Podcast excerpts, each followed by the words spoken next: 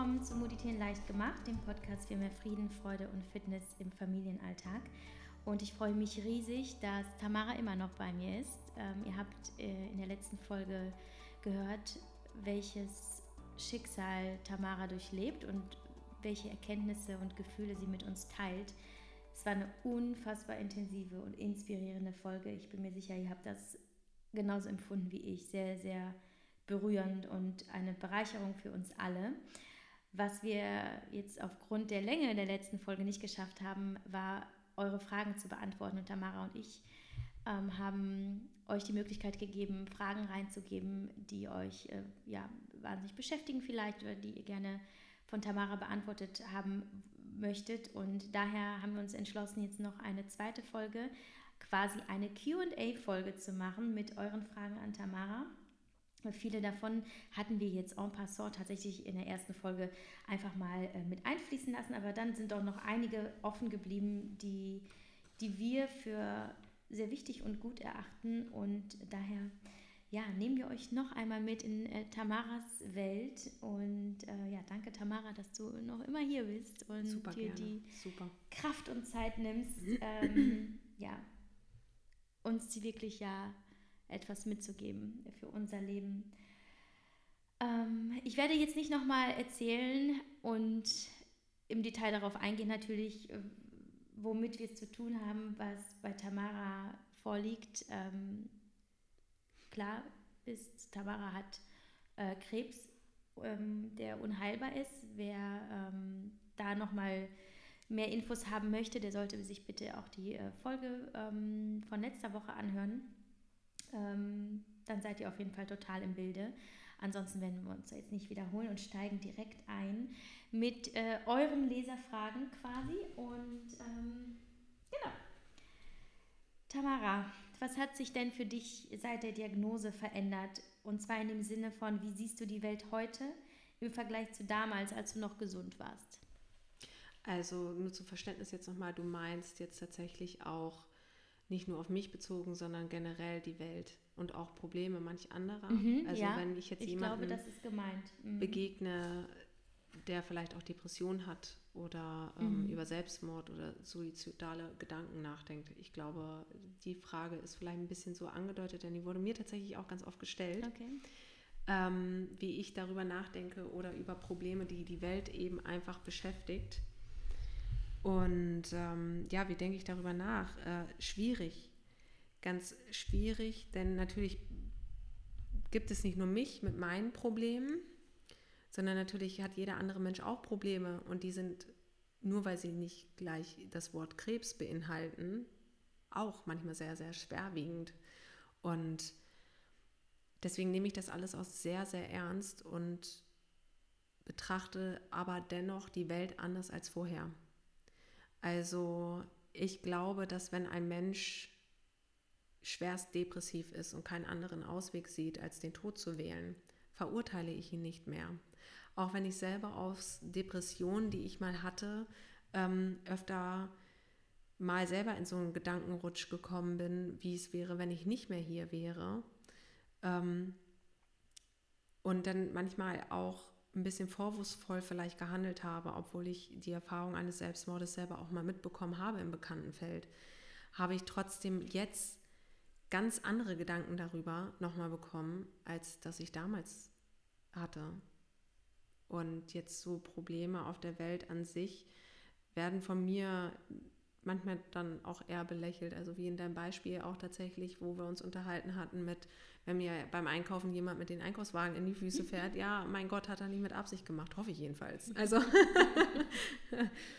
ähm, ja, ich glaube, vom Denken hat sich da bei mir viel getan. Was genau kann ich gar nicht so festhalten.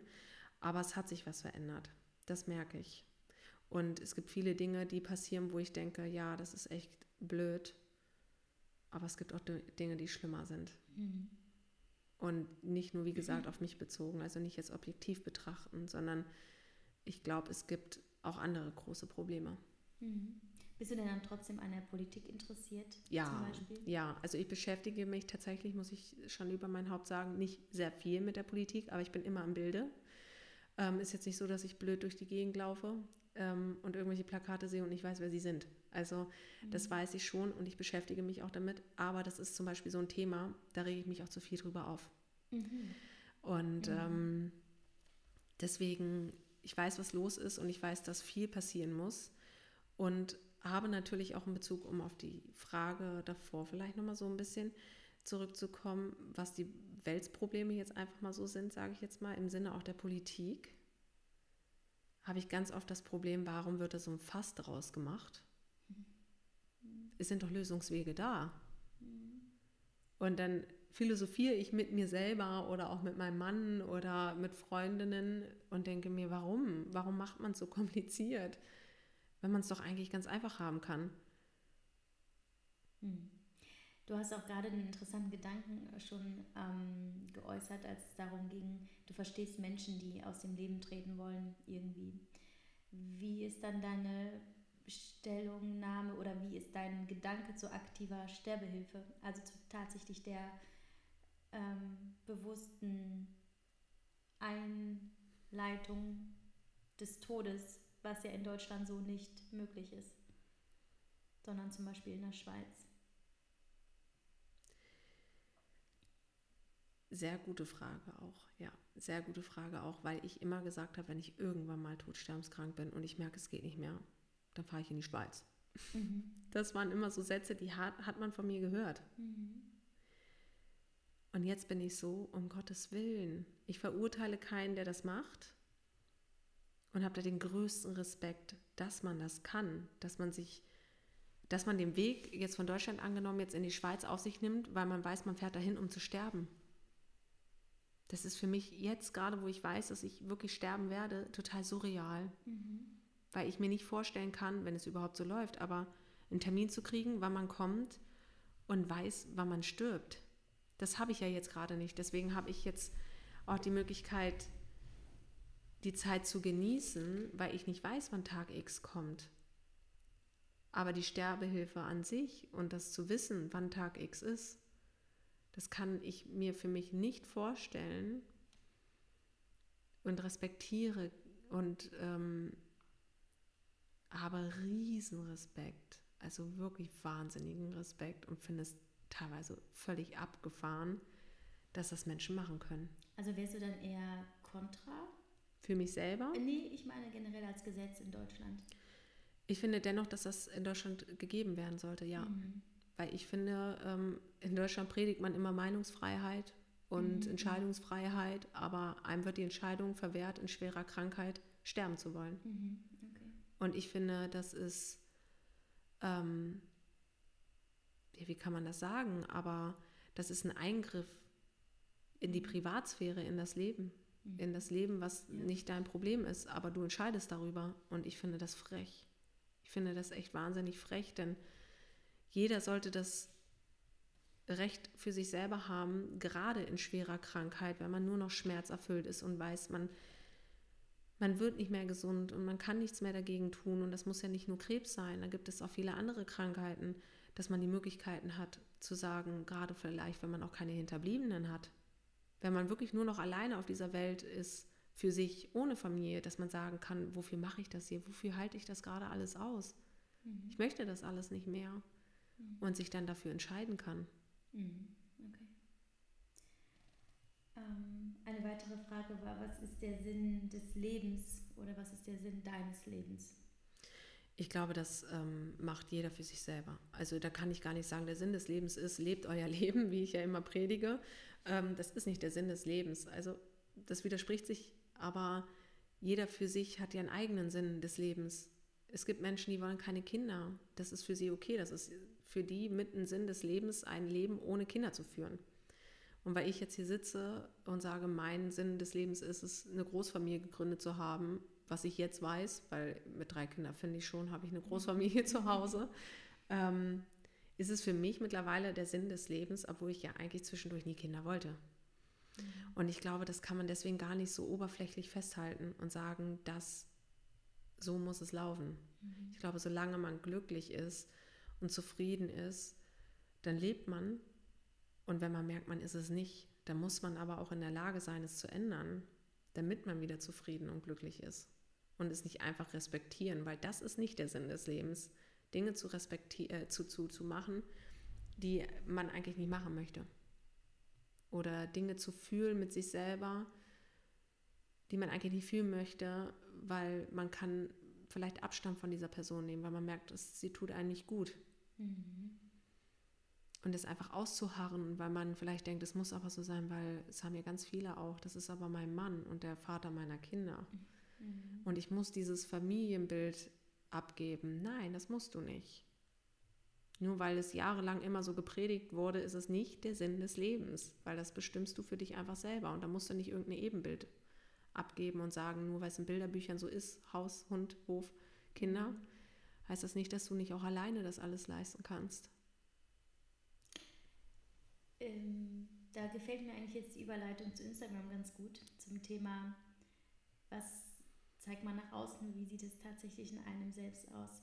Du bist nun mal auch sehr präsent bei Instagram. Das kam ja recht schlagartig, dass du wahnsinnig gewachsen bist. Du hast mittlerweile 70.000 Follower, das ist wahnsinnig viel. Ähm, wie, wie war das, als du begriffen hast, ähm, da ist eine, mega, mega Publikum plötzlich da und wie gehst du damit um und wie, welchen Stellenwert hat Instagram für dich dann heute? Das begreife ich ja immer noch nicht, weil mir die Zahl da oben echt total egal ist. Also ich gucke da auch gar nicht drauf. Also mein Mann ist da, da schon eher derjenige, aber nicht, weil er jetzt ja die Idee hat, Kooperationen an Laden zu ziehen, was man ja da meistens eigentlich immer glaubt. Oh, da oben steht 70.000 wie mein Beispiel jetzt, weil mache ich ja gar nicht, ich mache ja eigentlich keine Kooperation. Ähm, und ich möchte damit irgendwas erreichen im Sinne von Profit, was ja dann aber viele denken, wenn du eine hohe Followeranzahl mhm. hast. Ähm, mir ist das sowas von Schnurzpiep egal und mir fällt es daher auch nicht auf, wenn es mal 100 weniger sind oder 200. Mhm. Ich finde es nur interessant, dass Natürlich fällt es mir dann aber, also manchmal fällt es auf, manchmal nicht. Aber wenn ich jetzt sowas mache wie so ein Real Talk einfach mal und ich erzähle einfach mal äh, auch über die Negativseiten, so nicht nur über den Krebs, sondern generell so, was mir, was mir tierisch gegen den Strich geht, gerade was Instagram auch anbelangt, dann habe ich manchmal auf den Schlag 300 weniger und denke mir so, ihr seid dann wahrscheinlich die, und da bin ich jetzt ein bisschen verurteilend auch, aber ihr seid wahrscheinlich diejenigen, die kommen, um zu gucken, was passiert mit einem Menschen, wenn er geht. Mhm. Wenn er so krank ist. Weil man hat ja irgendwie das perfekte Bild, dieses, perfekte Bild nicht, aber dieses Bild von, da ist jemand krebskrank, keine Haare mehr auf dem Kopf, keine Augenbrauen, keine Wimper mehr, kreidebleich, Augenringe, die hat Krebs. Und deswegen bin ich, glaube ich, auch so die ähm, andere Seite dieser Krebs, also dieses von diesem ganzen Wort Krebs, weshalb so viele da sind, weil ich so anders bin mhm. und das vielleicht auch selber gar nicht so greifen können. So, weil ich sehe nicht aus wie eine Krebspatientin. Mhm. Ich benehme mich nicht so, ganz oft nicht so, gehe klar mit meinen Gedanken um, veröffentliche sie, teilweise nicht alle, aber veröffentliche welche davon und hinterlasse damit so, wie viele mir sagen, Fußspuren weil sie zum Nachdenken eines gesunden Mensch, Mensch, Menschen anregen. Mm. Und dafür mache ich das so ein bisschen tatsächlich. Einmal, weil es mir gut tut und damit was erreiche, dass ich Menschen zum Nachdenken bringe. Und dann freue ich mich, wenn da oben 70.000 steht aber ich weiß, dass diese 70.000 nicht die 70.000 sind, weil da auch viele sind, die einfach nur zugucken möchten und mir dann teilweise auch Sachen schreiben wie, wann stirbst du denn endlich? Weil die Neugierde einfach zu groß ist und die Neugierde wird nicht gestillt. Und da fasse ich mir dann manchmal auch an den Kopf und denke, was ist denn mit euch? Und ziehe mich dann zurück, weil ich denke, dafür mache ich das nicht. Und das trifft mich, weil ich einfach auch ein sehr sensibler Mensch bin, tatsächlich auch. Mhm. Und auch wenn ich die Person nicht kenne und offensichtlich ein Fake-Profil genau dahinter steckt, denke ich drüber nach. Und ich habe jetzt erst gelernt oder lernen müssen, dass ich das eben nicht mehr tue. Aber es gibt Tage, wo ich gerade nicht so stabil bin, wo ich sowas wieder an mich ranlasse und merke, oh, du musst da wieder Abstand von nehmen, weil 70.000 Menschen so viele waren auf dem Paruka Will, ja, auf dem Festival, wo ich mir so denke, boah, krass, okay, das, wie viele Menschen das einfach sind und dass man dann auch erkannt wird, weil es ist für mich surreal, dass da oben eine Zahl steht. Es ist für mich eigentlich eine Zahl, aber ich weiß, dahinter stehen wahnsinnig tolle Menschen, wenn auch negative, aber auch eigentlich hoffentlich nur tolle Menschen. Mhm. Kannst du sagen für dich, ob du eher positive oder negative Erfahrungen gemacht hast und wenn ja, was überwiegt? Oh, das ist eine traurige Frage eigentlich, weil momentan habe ich eher das Gefühl, dass das Negative überwiegt. Okay. Ja. Am Anfang war es so ganz viel Zuspruch, ganz viel Respekt ausgesprochen bekommen ähm, und dann gab es so diese Negativwende, wo ich mich so gefragt habe, ich nehme euch mit auf mein normales Leben, was ich führe und nicht mehr dieses ständige Gerede darüber, wie es ist zu sterben. Weil ich möchte ja nicht jeden Tag auch darüber sprechen. Ich möchte ja auch über das Mama-Dasein reden. Ich möchte ja auch mit, darüber reden, dass ich einen tollen Tag mit meinen Freundinnen hatte, weil das ist ja meine Art Tagebuch, was ich dort führe. Und ja, ich lasse Menschen daran teilhaben und ich teile auch meine Gedanken, Gedanken mit ihnen, aber noch lange nicht alles. Und trotzdem kriegt man dann jetzt auf einmal mit dieser Negativwende Nachrichten vom Wegen, dir geht es ja total gut. Dann bist du bestimmt gar nicht so krank. Oder ähm, das, gestern warst du noch, was weiß ich, in der Stadt shoppen, ich habe dich gesehen und heute liegst du auf dem Sofa und dir geht es gar nicht gut. Wie kann das sein? Wobei ich mir dann, mich dann frage, hast du einen gesunden Menschenverstand? Weil wenn du weißt, ich bin so krank und ich hatte vielleicht einen guten Tag, dann war das doch aber für mich auch so anstrengend, dass ich genau deswegen, weil ich einen guten Tag hatte und was gemacht habe, heute auf dem Sofa liege. Und nicht, weil ich alle da draußen komplett verarsche. So, und das hat jetzt eine Zeit lang tatsächlich leider überhand genommen. Es gab nicht viele Nachrichten, aber man hat es mitbekommen, dass eben einfach Negativität da ist, tatsächlich in dieser Social-Media-Welt über mich, auf meinem Profil und dass das auch der Grund ist, warum mein Mann sich da wieder komplett zurückgezogen hat, weil er für sich gemerkt hat, das, das nimmt ihn zu dolle ein. Das, das verträgt er nicht, das kann er nicht, das kriegt er nicht auf die Reihe. Zu sagen, das sind ja eigentlich nur Fremde. Mhm. Das klingt ja fast schon so, als würden deine Follower nur die Krebs-Tamara akzeptieren und nicht die. Viele, ja. Ich bin einfach Tamara, ähm, Tamara, weißt du? Ja, ja. Ist es ist ja das, was das ich auch. Macht mir gerade wahnsinnig viel Angst, weil ja. ich mir denke, also Respekt zu haben ist das eine, das ist eigentlich das A und O, ja, die Basis einer funktionierenden Gesellschaft. Aber was ist da los, wenn du nicht mal vor jemandem wie dir Halt gemacht wird, auch bei Instagram, ja, das ist halt, das ist, berechtigt dich ja nicht, ne, mit Steinen zu werfen, nur ja. weil du anonym bist, das ist erschreckend. Und war das vielleicht auch, hast du dich an irgendeinem Punkt dann dazu gedrängt gefühlt, Beweise vorzulegen für deine Krankheit? In dem Sinne von, du hast deine Medikamente gezeigt, du hast äh, deine Sonobilder gezeigt, wo man ja eindeutig sieht, wie, wie dein Bauch von innen aussieht. Weil du gesagt hast, ich zeige euch jetzt die Wahrheit und. Die CT-Bilder, die habe ich ja tatsächlich geteilt, einfach zum Verständnis, dass man mehr auf Mitmenschen Acht geben sollte, ganz egal, wie sie aussehen. Ob sie jetzt aussehen, als hätten sie Krebs, ob sie jetzt aussehen, sie hätten keinen, ob sie depressiv wären oder sonstige Krankheiten mit sich bringen. Dass man sie einfach mal anguckt und auch mal fragt und nicht gleich verurteilt und beurteilt. Und das ist natürlich im Internet eine ganz leichte Form, das zu tun, weil du siehst das wahre Ich ja gar nicht dahinter, sondern nur das, was man gezeigt kriegt. Und da habe ich die CT-Bilder deswegen geteilt, weil ich gesagt habe, jeder Mensch kann noch so gut aussehen, wenn er das möchte. Hm. Und da kann so viel hinterstecken. Mhm. Ähm, aber ich habe tatsächlich zwischendurch auch schon das Gefühl gehabt, ich muss jetzt sagen und zeigen, wie schlecht es mir geht, weil es mir zu lange zu gut ging, äh, dass man mir das vielleicht gar nicht mehr glaubt. Das habe ich tatsächlich zwischendurch gehabt, ja. Mhm. Habe ich jetzt auch an ACTA gelegt, weil bringt mir nichts. Mhm. Wem muss ich was beweisen? Mhm. Ich muss nur mir selber was beweisen. Und das ist eben für mich einzustehen und da zu sein, nach Gefühlen zu handeln, wie ich gerade fühle.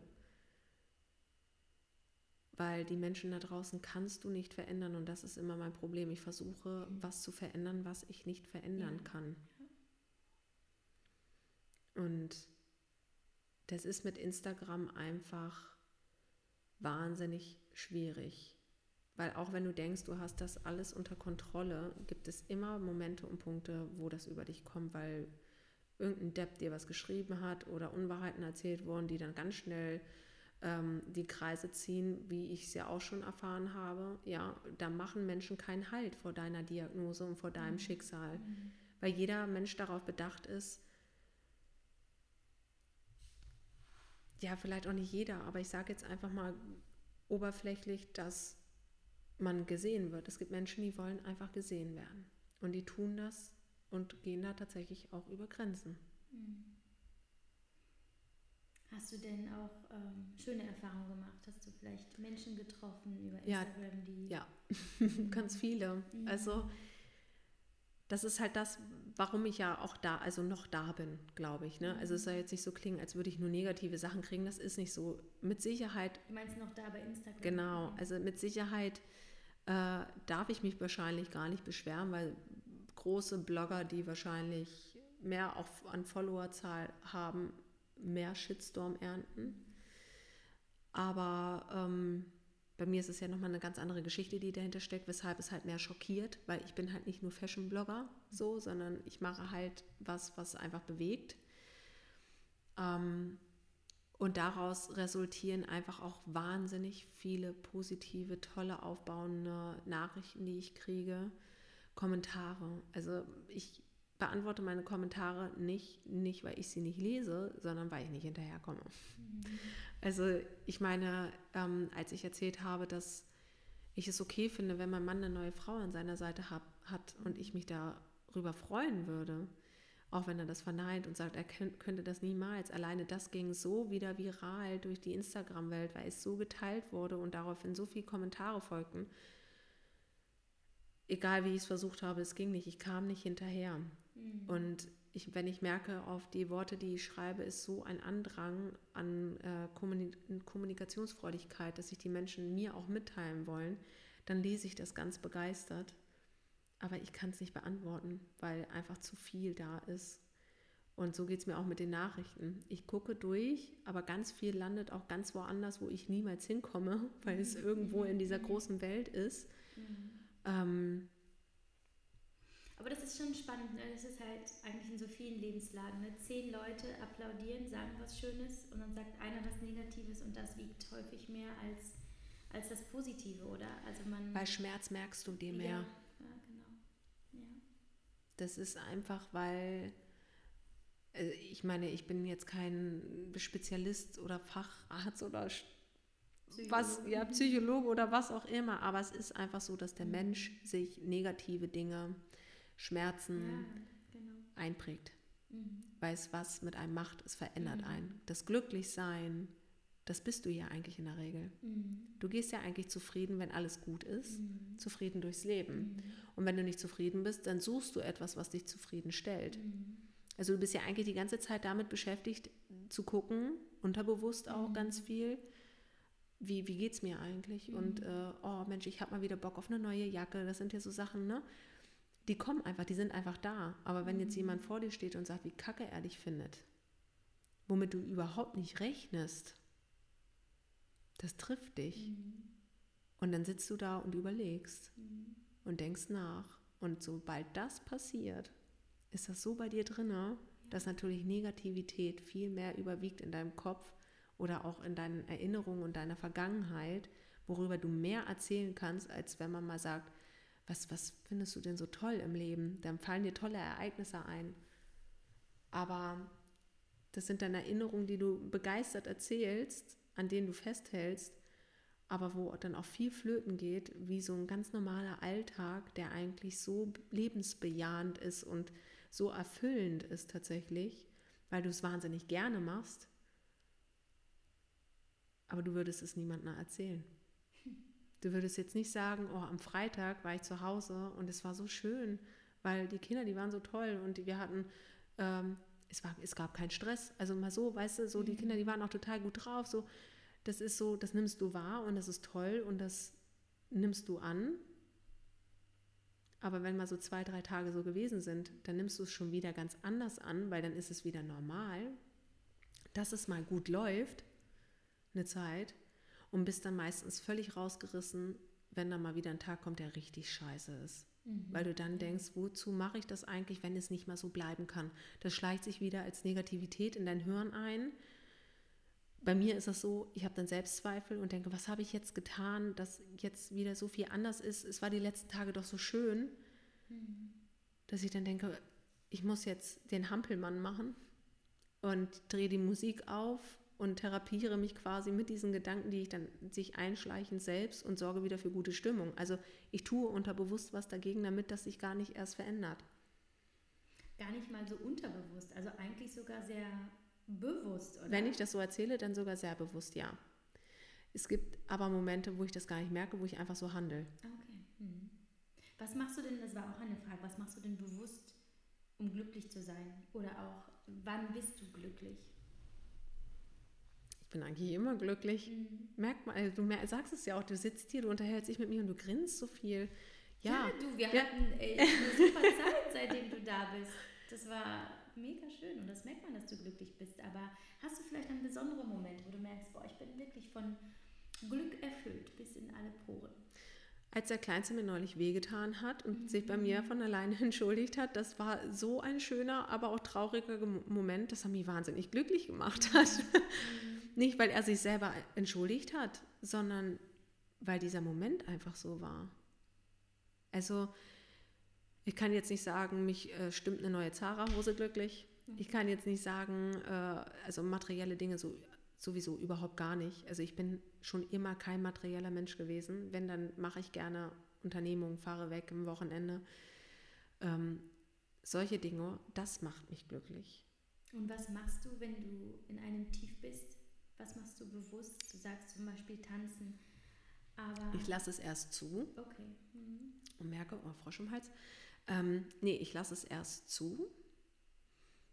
Nehme das an, was, also, also kriege mit, okay, also irgendwie ist heute nicht so, psychisch nicht so ein guter okay. Tag. Mhm. Und ähm, am meisten telefoniere ich dann mit meiner Mutter und kotze mich richtig dolle bei ihr aus. Mhm. Da fallen da manchmal auch nicht so tolle Worte, aber es gehört für mich dazu. Und sie nimmt das dann auch an, weil jetzt nicht, es soll jetzt nicht so klingen, als betrifft es sie, aber ich kotze mich bei ihr einfach über weiß Gott wer aus oder über Situationen, die einfach passiert sind. Und mache dann eben dieses eigentlich bewusste Unterbewusste. Also ich mache dann, dann habe ich Lust auf Musik und drehe die Musik auf und singe mit und tanze mit und spacke total ab, weil ich diese Wut oder diese Negativität, die ich spüre, tatsächlich versuche irgendwie rauszulassen. Ich weiß auch nicht, ich habe das nie gelernt oder so, aber ich mache es halt einfach, weil ich merke, es tut mir dann gut. Und das habe das hab ich gelernt, Dinge dann zu tun, die mir gut tun, auf mich selber zu achten, was passiert mit mir. Aber was für mich jetzt das Entscheidende ist, was ich heraushöre, ist, eigentlich tust du nichts, um deine Gefühle zu verdrängen oder zu betäuben. Im Gegenteil. Und das ist das, was ja so viele Gurus und spirituelle Menschen mal sagen.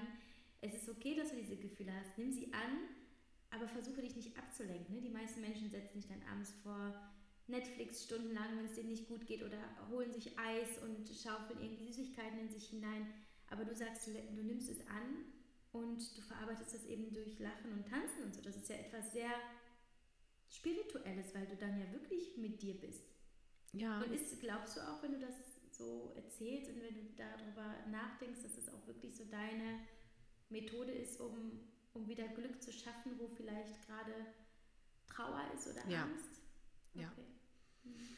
Das tue ich jetzt und also das habe ich tatsächlich, ich glaube, bei meinem Onkel so ein bisschen mitgenommen, der halt spirituell voll unterwegs war. Der hat Workshops mitgemacht. Ähm, war mit Indianern unterwegs, wo er mich mal mit nach Dänemark genommen hat. Äh, so solche Dinge halt. Ich saß mit in Schwitzhütten. Ich weiß nicht, vielleicht kennt einer da draußen auch Schwitzhütten, aber kennst du auch Schwitzhütten? Als Kind halt mit in diesen Schwitzhütten drinne und es wurde Musik gespielt und jeder hat gelernt, halt irgendwie jeden zu, zu akzeptieren, wie er ist. Und wenn jetzt mhm. jemand vor dir saß und der hat sich überhaupt nicht gut gefühlt, dann hast du zwar gefragt, Mensch, was hast du denn? Aber wenn er dann auch gesagt hat, Mensch, ich will da jetzt nicht drüber reden, dann war das auch okay. Mhm. Ähm, wo viele ja, ganz viele, was mir immer wieder begegnet, hier überhaupt nicht mit umgehen können und sich vor den Kopf gestoßen fühlen. Und das ging mir selber ganz lange so, weil ich versucht habe, so ein Ebenbild zu erfüllen, womit ich mich nicht wohlgefühlt habe. Eben dieses Haus und Hof und Hund und Mann und Kinder. Das hat so für mich so dazugehört zum Leben, was eigentlich aber totaler Quatsch ist. Und äh, das hat mich einfach so zu, dazu bewegt, einfach umzudenken und so, so zu leben, so spirituell, sage ich jetzt einfach mal. Meditierst du auch? Kann ich nicht. Okay. Äh, habe ich früher, ja. Früher habe ich, meine Mutter meditiert heute noch, fast jeden Tag. Mhm. Ähm, als Kind habe ich das öfter mal gemacht. Ich flüchte mich, was für mich so eine Meditation ist, tatsächlich in dieses Musiktanzen. Mhm. Das ist meine Meditation dann in dem Moment. Ich, ich finde es super gut, dass du das sagst, weil ich habe es noch vor wenigen Podcast-Folgen erzählt das, ne, man wird ja mal gefragt, wie kommst du in diesen meditativen Zustand und ich kann mich da nicht hinsetzen. Und ich glaube, die Leute haben eben ein falsches Bild davon, dass du ja. immer sitzen und nichts denken darfst, wenn du meditierst. Und dabei komme ich zum Beispiel beim Kochen in einen medita meditativen Zustand oder beim Backen. Und es geht ja immer nur darum, in dem, was du machst, präsent zu sein. Du kannst spazieren gehen und das kann für dich Meditation sein, wenn du dabei nichts anderes machst. Und du kannst Auto fahren, das kann für dich meditativ sein. Da brauchst du nicht die Augen zumachen. Ja. Und ich glaube, das ist ganz wichtig, dass die Leute einfach auch verstehen, dass es halt einfach häufig nur darum geht, ähm, die innere Ruhe Sache und Mitte zu, machen, zu finden. Um, genau, ja. um einfach deinen dein Geist aufs Minimum zu bringen, damit er nicht abgelenkt ist, damit ja. er nicht wuselt, sondern dass du dich einfach auf diese Weise besänftigst. Das ist total schön, dass du das sagst. Finde ich gut. Ähm, wie hat sich denn dann dahingehend die Beziehung zum Beispiel zu den Menschen um dich herum geändert? Du hast eine andere Beziehung zu dir selbst aufgebaut, wie ich das höre, aber auch hat sich, hat sich das Leben mit den Menschen um dich herum verändert und wie behandeln dich die Menschen, seitdem ähm, sie wissen, dass du unheilbar krank bist? Ich mag es überhaupt nicht, dass mich Menschen in Opfer verpacken, auch mhm. wenn ich von der Opferrolle spreche, weil in der befinde ich mich ja eigentlich im Grunde genommen. Mhm. Aber ich mag es überhaupt nicht, wenn man mich auch so ab, abstempelt. Also sage ich jetzt mal ganz frech heraus, vielleicht auch, wenn jemand, der das hört, sich an den Kopf fest und sagt, wie kann sie das nur so sagen? Aber ich finde es ganz schlimm und ich glaube, da kann ich für viele Menschen sprechen da draußen, ähm, die eben eine schwerwiegende Erkrankung haben. Man möchte nicht in Watte gepackt werden weil man ja irgendwann in diesen Zustand trotzdem kommt, wenn man weiß, es ist aussichtslos, dass man in Watte gepackt werden muss, weil nichts mehr geht. Aber nicht im Vorfeld so behandelt zu werden. Und weil ich das so klar von Anfang an kommuniziert habe mit jedem, geht jeder ganz normal mit mir um und dadurch haben sich Beziehungen für, für mich auch nicht groß verändert. Das einzige Problem, was bestand, was, was kein Problem ist ähm, oder war, also nee, äh, das wurde fassen wir jetzt einfach mal nicht mit auf, aber das Einzige, was es gab, war, dass sich Freunde eine Zeit abgewendet haben, als die Diagnose tatsächlich klar war, weil sie gesagt haben, das muss ich jetzt erstmal irgendwie für mich sortieren und verarbeiten. Das kriege ich gerade alles nicht so gegriffen. Das, ich kann mir das gerade noch nicht gar nicht vorstellen. Und ich da stand und gesagt habe, es ist okay. Gab aber auch eine Freundin, die hat sich partout nicht mehr gemeldet, wo ich nachgehakt habe und gefragt habe, Mensch, ist alles in Ordnung? Und dann kam, ja, ich kann damit gerade echt nicht umgehen. Und ich sage, ja, hey, du, rede klar und offen mit mir darüber, dann ist es okay. Aber lass mich nicht ungewiss stehen. Und ich glaube, wenn man einfach immer auch, ja, ich, ich wiederhole mich, glaube ich, tausendmal gefühlt auf jeden Fall, aber Respekt jedem entgegenbringt sei es Betroffene, Angehörige oder auch Bekannte im Sinne von Freunden. Weil irgendwie sitzt man ja immer gemeinsam in diesem Boot, weil jeder steht dir nahe. Und ich glaube, da kann man nicht viel verlangen, auch wenn man es irgendwie so ein bisschen trotzdem tut, indem man sagt, nimm dir zwar die Zeit, die du brauchst, aber verlass mich jetzt nicht, weil das ertrage ich wiederum nicht. Ist ja eigentlich dann auch ein Verlangen danach, verlass mich nicht, geh nicht, ich brauche dich. Mhm. Ähm, ja, aber jetzt, wo ich heute so stehe, ich habe eigentlich keine großen Verluste erfahren müssen dadurch. Mhm. Ganz im Gegenteil. Also es gab eine Zeit, da war das alles ganz schön, weil viele Leute da waren, tatsächlich auch, weil sie mich sehen wollten. Sie wollten mich einfach nur umarmen und drücken und dann hat man gar nicht weiter darüber gesprochen, aber sie waren einfach da und haben immer so den Kontakt zu mir gesucht, haben mir über die Beine gestreichelt oder mal hier so im Nacken oder die normalsten Dinge mit mir machen wollen, wie ins Kino zu gehen. Ähm, aber jetzt gerade bin ich zum Beispiel so an einem Punkt, wo ich mich tatsächlich vom, vom Menschen trenne, wo ich merke, dass sie mir nicht mehr gut tun. Also ich mhm. und nicht die anderen. Mhm. Weil ich merke, dass mir es gegen den Strich geht, dass sie das Schicksal von mir kennen, es irgendwie mit mir leben, weil wir ja irgendwie in diesem Boot sitzen, weil wir uns so nahe stehen und mit ihrem Leben umgehen, als gäbe es noch drei. Das beschäftigt mich so sehr, dass ich damit nicht umgehen kann. Ich sage jetzt nicht, man muss jeden Tag so tun, als wäre es der letzte, weil kann man gar nicht auf Dauer, was viele aber denken, dass man das tut dass man so tut, als wäre jeden Tag der letzte. Und im Grunde genommen sage ich das für mich ja auch, lebe jeden Tag, als wäre es nicht, äh, als wäre es der letzte, aber du kannst es auf Dauer nicht, weil es so viel Kraft erfordert mhm. und Energie, die du nicht aufbringen kannst. Mhm.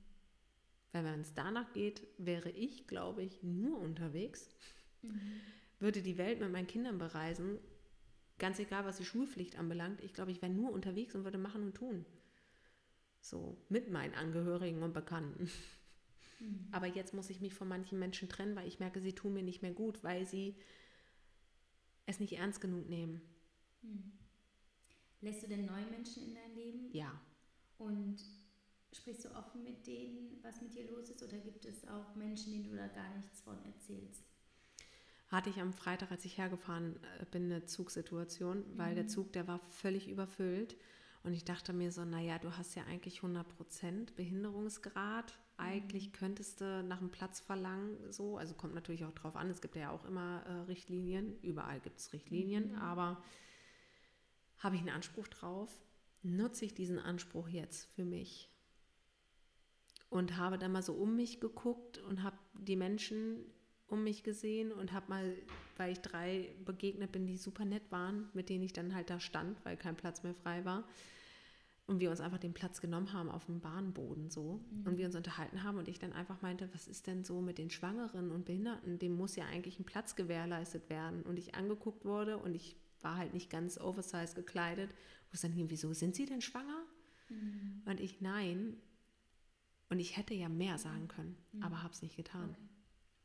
Okay. Mhm. Weil es muss nicht immer jeder wissen. Und es sind ja jetzt auch nicht meine Freunde, wo ich mhm. möchte, oder jemand, wo ich sage, du musst jetzt mein Freund werden. Mhm.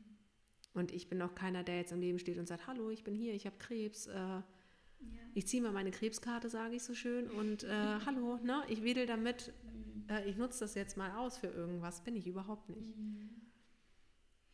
Und du hast ja auch über deinen Instagram-Account andere Betroffene sicherlich kennengelernt, ähm, andere Krebskranke.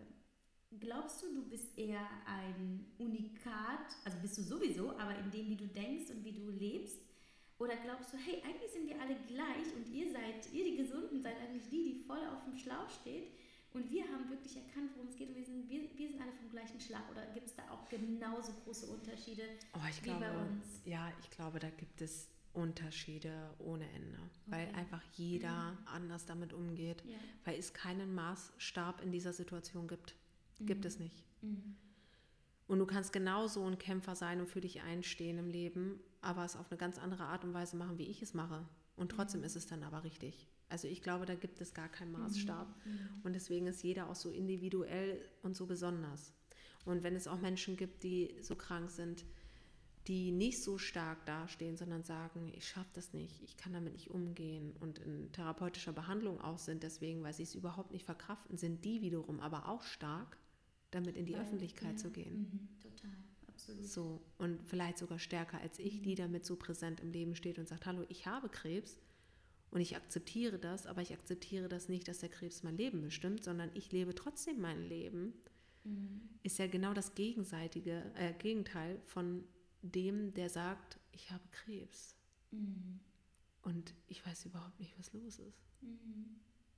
Und sich Hilfe holen muss, weil er wahnsinnig depressiv wird und überhaupt nicht mehr weiß, stehe ich jetzt überhaupt auf, muss ich das? Weil ich sterbe ja eigentlich sowieso, weil ich habe Krebs. Mhm. Das ist ja genau das Gegenteil von dem, wie ich präsent bin. Mhm.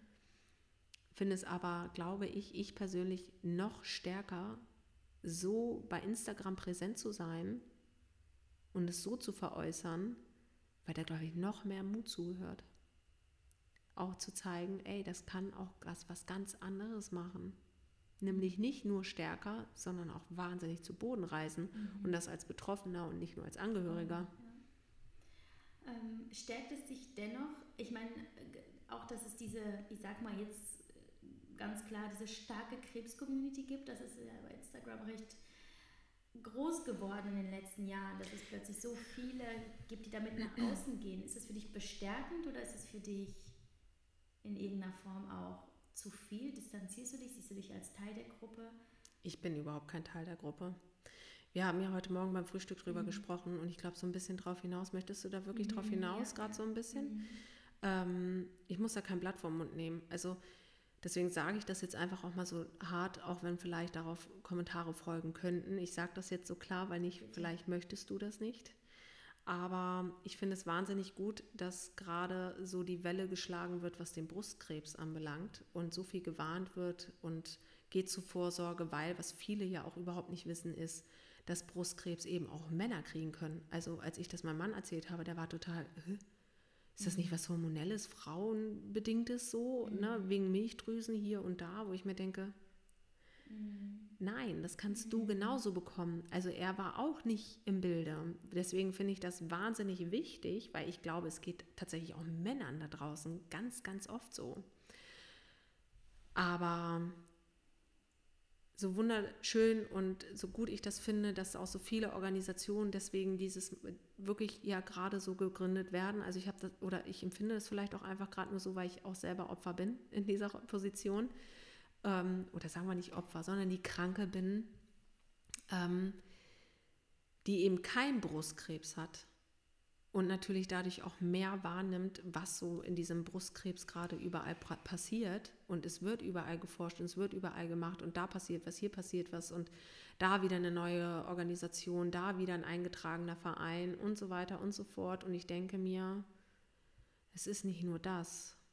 Und es ist super, wie das zwar viral geht und gewarnt wird und aufgeklärt wird, aber auch 13-jährige Kinder können Leberzellkrebs kriegen oder ähm, wie ein Bekannter, der so stark auf einmal Knochenkrebs hatte in ganz jungen Jahren, dass der komplett keinen Oberschenkelknochen mehr hatte, weil er sofort entnommen werden musste. Und man hört es immer mal wieder da, hier und da.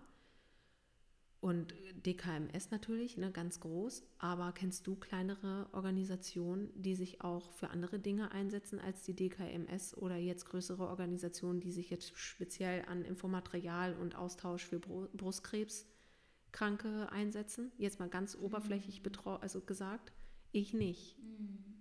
Und dann, wenn ich nachfrage, heißt es, wenden Sie sich an die Deutsche Krebshilfe die oberflächlich ist und jeden Krebs betreut und Informationen verteilt, aber viel zu wenig Aufmerksamkeit bekommt. Man weiß, dass es sie gibt und man kann für jede Krebsform dort anrufen, sich Informationen holen, weil überall am Telefon jemand sitzt, der Plan hat. Aber such dir mal jemanden raus, der dir Informationen geben kann, der ein bisschen privater ist, den du auch besuchen kannst, weil es vielleicht eine Organisation oder einen eingetragenen Verein in deiner Umgebung gibt.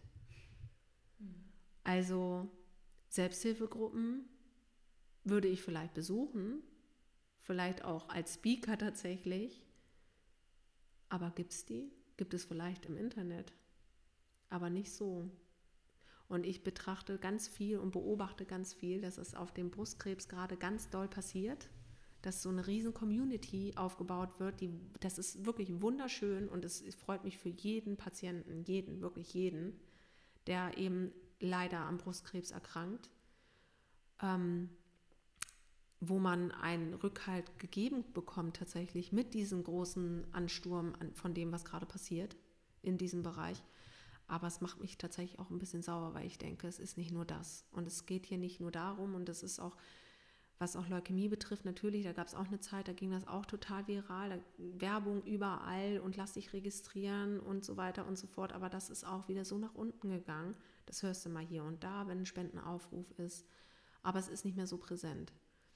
Und ich finde, das sollte irgendwie viel mehr ausgebreitet werden, damit sich auch Angehörige trauen, auch offener damit umzugehen und auf, auch offener auf andere Betroffene zuzugehen, damit sie sich nicht alleine fühlen. Also verstehe ich richtig, dass du an sich die Bewegung, ähm, Krebs präsent zu machen in den sozialen Medien befürwortest, aber der Verlauf den siehst du kritisch oder die Schwerpunkte. Genau. Meinst du ja. nicht, das hat damit zu tun, dass Brustkrebs einfach eine häufigere ähm, Krebsform ist als Leber oder? Ja, natürlich hat das was damit zu damit tun. Zu tun ja. ja. klar. Mhm. Ähm, natürlich. Aber wir Menschen neigen dann dazu zu sagen, jetzt mal als Beispiel mit Endometriose, mhm.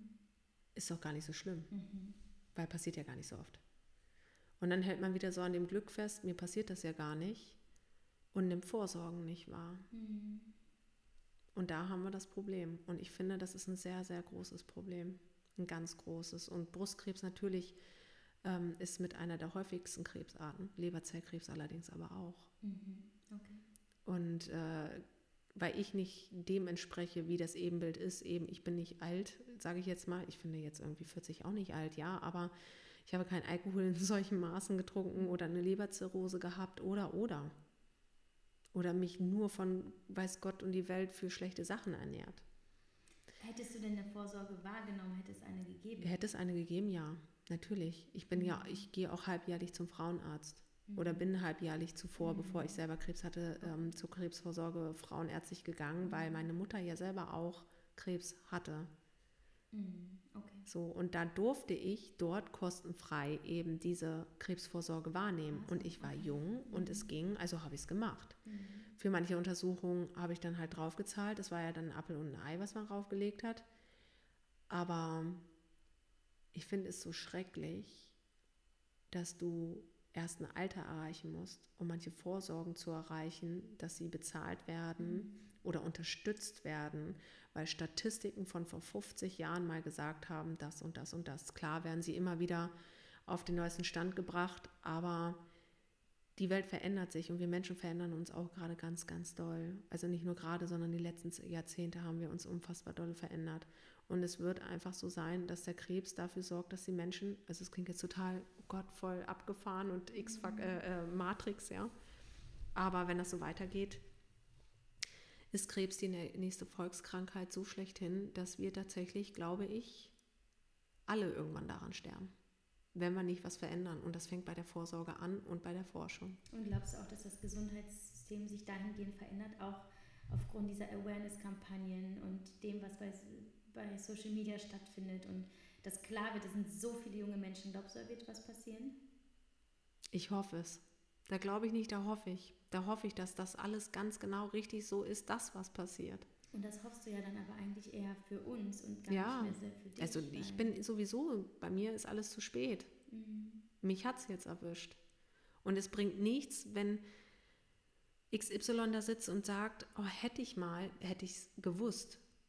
Weil irgendwo weißt du ja eigentlich, dass Krebs existiert und wenn du das möchtest, dann beschäftigst du dich auch damit. Aber du beschäftigst dich mehr mit etwas, was mehr gesehen wird. Verstehst du, wie ich meine? Mhm. Empfindest du denn Neid? Neid für Menschen, die, die mehr Glück hatten, die gesund sind, die etwas anderes erleben können als du. Empfindest du sowas? Nein. Mhm. Also natürlich sitze ich manchmal da und denke mir, ach, wärst du einfach gesund, ne? Aber ich sitze jetzt nicht da und sage, ähm, wäre ich mal wie du jetzt zum mhm. Beispiel. Mhm. Okay. Oder ich bin auch nicht so, dass ich sage, hätte ich etwas verändern können, hätte ich mhm. vielleicht mich anders ernähren müssen, okay. dass das nicht passiert. Das zerbricht dir den Kopf, wenn ja. du da zu viel drüber nachdenkst. Mhm. Okay, spannend. Danke. Ähm, welchen Rat würdest du der kleinen Tamara denn heute mit auf den Weg geben? Hm.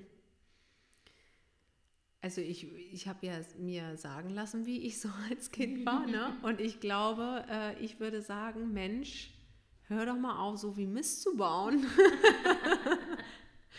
und äh, sei mal ein bisschen gesitteter tatsächlich doch. Das meine ich gerade echt ernst, weil dadurch, dass ich immer so der Rabauke war, so das Mädchen, was aber den Rabauken und den Bauern volles Brett rausgehangen hat, ähm, ist ja schön, dass ich so war und ich finde das auch ganz toll, dass ich so gewesen bin, aber ich habe das so ein bisschen mit in meine Teenie-Zeit auch genommen, weshalb ich viel alleine war, was jetzt nicht heißt, ich soll, hätte mein Wesen ändern sollen, sondern ähm, ich hätte mich mit Dingen vielleicht mehr befassen müssen, weil ich war immer so, ah, schwarz, nee, gefällt mir nicht. Also weißt du, wie ich meine? So, ich habe mich mit so Sachen nicht richtig beschäftigt und steht es mir vielleicht aber, kann ja sein, vielleicht gefällt es mir ja, wenn ich das schwarze T-Shirt anziehe, sondern ich war immer sehr so, ich habe immer gleich gesagt, mag ich nicht. Mag ich nicht, probiere ich nicht, will ich nicht. Mhm. So, das ist so, ich glaube, das würde ich, würde, würde ich vor mir sitzen mit acht, neun, würde ich sagen, Mensch. Willst du dir mal so auf den Hinterkopf hauen? Ich würde mir raufhauen und würde sagen, sag mal, hör mal reiner mit dem Spinat jetzt. Probier ihn doch jetzt bitte erstmal. aber nee, das, ist wirklich ist so. Jetzt, also das passt aber eigentlich nicht zu dem Bild, das ich jetzt von dir habe, dass du sagst, eigentlich bereue ich ja gar nichts, weil du bereust doch eigentlich gar nichts. Gar oder? nichts, nein. Natürlich aber gibt es so. sagst du dir, ah, da hättest du mal ein bisschen offener sein können. Oder ja. Also ich bin, ich bin früher nicht so, ich bin früher nicht so offen gewesen, wie ich es heute bin. Ah, ja. Und das würde ich ändern wollen. Ah, okay. Ja. Meinst du, es wäre dann alles anders gekommen? Nein. Aber dann hätte ich wahrscheinlich mehr mitgenommen. Ah, okay. Mhm. Okay. Ähm, so, ich habe noch ähm, zwei letzte Fragen. Nein, sagen wir mal drei. Denn ich habe noch ganz vergessen, das ist auch keine Leserfrage, aber ich wollte noch auf die Sache zu sprechen kommen, auf die Kette, die du trägst. Ach, ehrlich? Ja, natürlich. okay, ja. Was hat es denn mit dieser Kette auf sich? Ah, ja, die Kampagne, die Herzmädchen-Kampagne, das hat sich jetzt so ein bisschen angehört, als wäre das voll abwertend, ne, diese Stöhnen, oder? Dein, dein ja, Stöhnen? Ja, gerade? Nee, okay. Nö, das war eher so, ach Mensch, wann ja. ist das hier endlich vorbei? Nein, nein, ja, das meine ich ja, nein. Nein, nein, das meine ich gar nicht. Nein, ähm, also ist auch gut, dass du es, glaube ich, ansprichst. Das würde den Gedankengang meiner, der Frage davor, die du mir gestellt hattest, unterstützen, mit wie ich in den, mit der ganzen Geschichte in der Welt so stehe und so, was passieren muss. Denn ähm, die Kette kann man kaufen und kann ganz bewusst wählen beim Kauf der Kette, ähm, wohin der Erlös gehen soll. Und da habe ich mir eben die Deutsche Krebshilfe rausgenommen. Mhm. Und ähm, weil die sich eben dafür einsetzt, was in Forschung und Information zu investieren und dass sich da viel mehr bewegt. Aber eben auch die Option gewählt, an mich und meine Familie tatsächlich auch zu spenden. Nicht, weil ich geldgeil bin, sondern weil ich nichts hinterlassen kann, weil ich nicht mehr arbeiten gehe und mein Mann alleine dann dasteht. Und ich bin da nicht mehr da, aber es sind noch drei Kinder da. Und das muss auch irgendwie alles knallhart gesagt bewirtschaftet werden. Und das wird er alleine nicht hinkriegen, auch wenn wir Unterstützung haben. Und da kam ganz oft die Frage auf, ob man nicht auch finanziell spenden kann. Und da es mal eine Spendenaktion gab, womit ich völlig überfordert war und wir die abgebrochen haben und gesagt haben, weil es halt auch wer eigentlich Fremdes äh, gemacht hat, die mhm. Spendenaktion, ähm, dass wir das abbrechen, kam ganz oft die Frage auf, ob man noch spenden kann. Mhm. Und dann kam eben Only You auf mich zu, die Schmuckstücke entwickeln nach ähm, deiner eigenen Vorlage mhm. und haben eben dieses Konzept entwickelt. Mhm. Entweder sagst du beim Kauf der Kette, es geht nur an die Deutsche Krebshilfe und dann bin ich, weiß Gott, nicht böse drum. Mhm. Ähm, oder aber du kannst nur an uns das, die Spende zukommen lassen oder aber auch tatsächlich 50-50, dass du sagst, Mensch, ne, beide Seiten sollen was haben. Und diese Kette spiegelt für mich wieder den Kampfgeist in Situationen nicht zu verlieren, wenn ein das Leben tatsächlich zu Boden reißt und vor allen Dingen ganz groß auch die Selbstliebe, weil ähm, ohne das akzeptierst du dich eigentlich nicht. Mhm. Und dann nimmst du deinen Körper auch nicht wahr. Und dass man eben auch die Hoffnung so weit nicht verlieren soll. Und dass man eben einfach leben und lieben soll. Also mhm. ganz viel eigentlich. Kannst du behaupten, dass du dich zu 100% angenommen hast und dich liebst? Ja. Dass du dich selbst liebst. Okay. Ja. Jetzt gerade so mit, den, mit dem Blähbauch vielleicht wieder. Also mhm. Ich möchte mal wieder, ich habe mir so schöne Sachen gekauft, die möchte ich gerne tragen, aber kann es nicht, weil sie mir doch am Bauch zu eng sind. Okay. Und ich dann auch einfach schwanger aussehe, als wäre ich im fünften Monat. Ich habe mal den Witz gerissen, ich muss mir einen Schwangerschaftsanzug kaufen, Badeanzug, wenn ich schwimmen gehe. Das meine ich ernst. Mhm. Das war im Nachhinein eigentlich gar kein Witz, weil ich tatsächlich überlegt habe, mache ich doch mhm. eigentlich, weil dann denken die Leute zwar, ich bin schwanger, ja, so what, aber es ist geschützter. Mhm. Zu der Kette nur noch ganz kurz, die kann ja. man heute noch kaufen? Die kann man heute noch kaufen, Ich verlinke ja. auf jeden Fall euch den Shop und die äh, Kette in den Show Notes. Ähm, ich finde, das ist eine äh, wahnsinnig schöne Form zu spenden, weil es auch eine traumhaft schöne Kette ist. Und ähm, genau, das wollte ich noch mit euch teilen. Und zuletzt nochmal, weil es natürlich auch viel über Instagram kommuniziert wurde, finde ich jetzt auch den Übergang zu dem letzten Abschluss ganz schön. Ähm, was passiert mit deinem Instagram, wenn es dich nicht mehr gibt? Äh, man hat ja jetzt die letzten Jahre immer wieder gehört, dass es so schwierig ist, ne, als Angehörige an die Social Media Accounts zu kommen der Verstorbenen und man sollte das vorher planen, das kann man sogar vermachen und ja. wie, wie, wie stehst du dazu und was planst du für dich? Also der Account, der bleibt bestehen, das möchte ich, einfach weil auch bevor ich Krebs bekommen habe, dort mein Mama-Dasein so ein bisschen festgehalten habe. Und ich glaube toll, also ich glaube, ich finde es toll, wenn meine Kinder irgendwann, wenn es tatsächlich bestehen, auch, also auch bestehen bleibt, ähm, sich da mal so durchwursteln können, wenn sie das möchten. Weil das ja so, genauso wie im WhatsApp-Verlauf, der ist da. Mhm. Und ist noch viel wertvoller, weil es Gedanken sind, Ereignisse und Fotos da sind. Und man sich das nehmen kann, wann immer man will. Und man muss nicht zwingend zu Hause sein und das Fotoalbum rauskramen, sondern dann kann man einfach reinschauen. Und deswegen habe ich für mich entschlossen, ich möchte, dass das bleibt, so wie es ist. Und es wird auch, es klingt jetzt total blöd sein, aber die Ankündigung geben, wenn ich diese Erde verlassen habe. Also ich möchte, dass das mit aufgenommen wird.